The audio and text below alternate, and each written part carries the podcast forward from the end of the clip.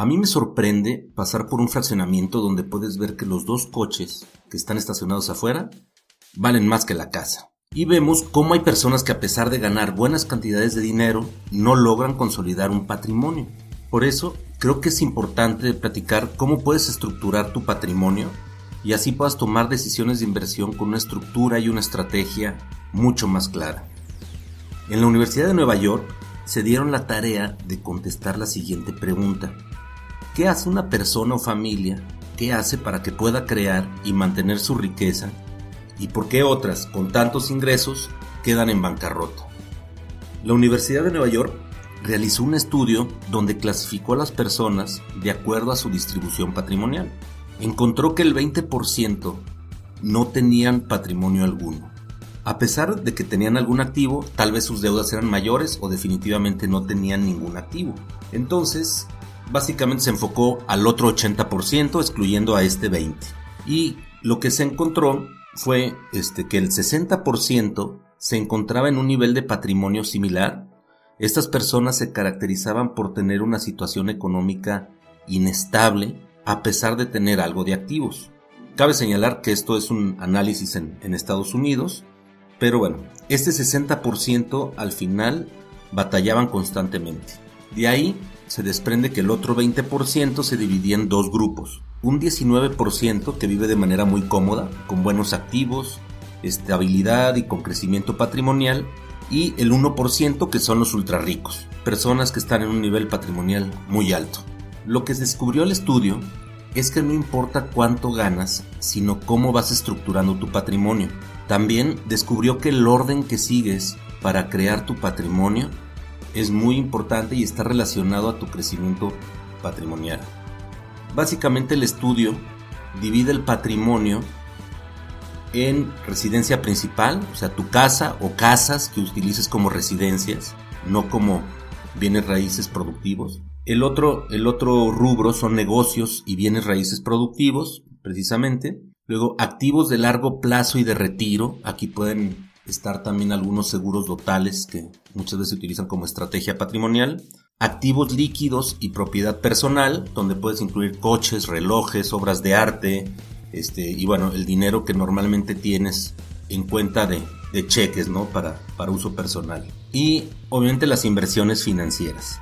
Si comparamos únicamente al 60% y al 19%, podemos ver la diferencia tan clara entre el valor de su residencia principal. Y luego si contrastamos lo que tienen negocios y activos financieros, básicamente al 60% es lo que lo imposibilita a crecer económicamente. Prácticamente estamos hablando de que el 60% tiene el 63% invertido en su casa, cuando el 19% tiene solamente el 28%, mucho menos inclusive, bueno, menos de la mitad de lo que tienen el 60%.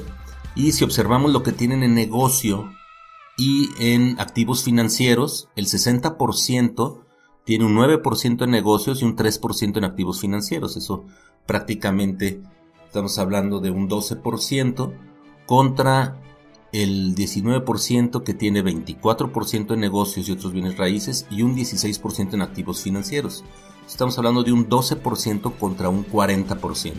Entonces ahí vemos cosas muy, muy, muy contrastantes. Primero, obviamente, si estuviéramos hablando de una persona o de dos personas idénticas que tienen un patrimonio de 10 millones, uno vive en una casa de 6.3 y otro en una de 2.8.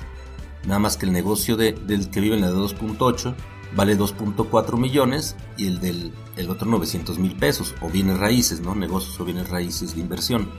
Y en sus cuentas de inversión de activos financieros, el del 19% tiene 1.6 millones contra 300 mil pesos del 60%.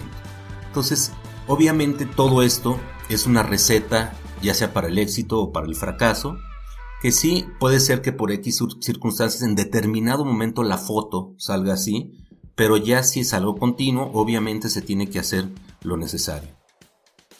Ahora, tomamos la estructura patrimonial del 19%, que es la más equilibrada, no nos podemos ir tampoco al, 1% porque ese 1% es de los ultra ricos, pero vamos a hablar un poco de de esa estructura del 19%.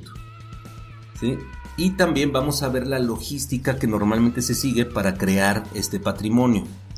Este tema lo vamos a profundizar la semana próxima, pero de manera general, este, así es como la Universidad de Nueva York observó que se hace de manera adecuada. Normalmente, nuestros ingresos que acumulamos se mantienen en inversiones financieras. De ahí, una vez que se cuenta con el porcentaje recomendado, el excedente está disponible para irse a la siguiente clase de activos, que en este caso va a ser negocios y bienes raíces. ¿Sí? Esa es nuestra prioridad inicial. ¿no? ¿Qué ocurre? Lo normal es que un 60%, o sea, la gente que va a estar en el 60%, lo primero que hace cuando empieza a ganar dinero, se compra su casa. Entonces, ¿qué pasa? Que deja un 0% prácticamente en negocios y bienes raíces, se descapitaliza utilizando sus inversiones financieras y lo que hace es empezar a aumentar o empezar a enfocarse en pagar su casa y eso es como se empieza a tener el 63% en tu residencia. ¿no? Entonces, aquí obviamente, este, ¿qué sucede? Que los negocios y bienes raíces esperan que generen ingresos y nuevamente se acumulan en las inversiones financieras para seguir el ciclo. Normalmente lo que sigue es que la persona gasta, se compra su coche, ropa, artículos personales, etc. Que es básicamente la propiedad personal. Pero el chiste es que limites el gasto al porcentaje para que entonces puedas enfocarte en tu casa y posteriormente crear un patrimonio transgeneracional o para el retiro.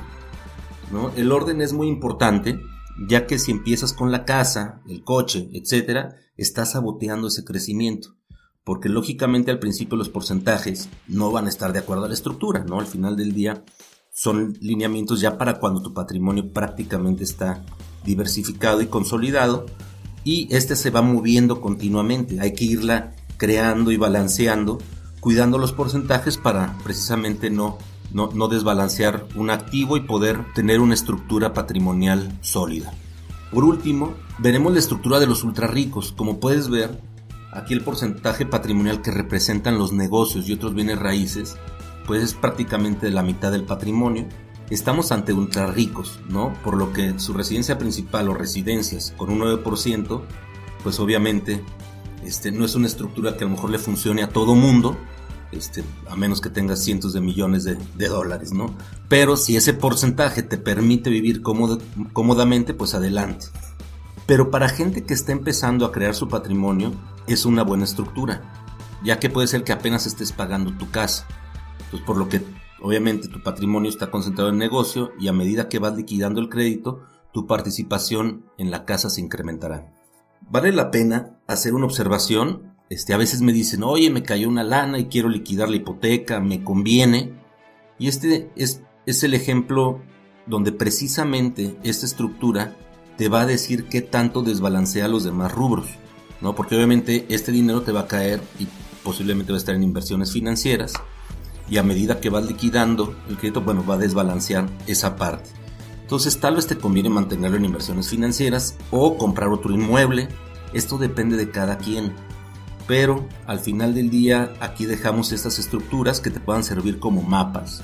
Y nos vemos en el siguiente tema, que es sobre qué tipo de servicio de inversión tal vez necesitas y cuánto sería lo que deberías de pagar por él.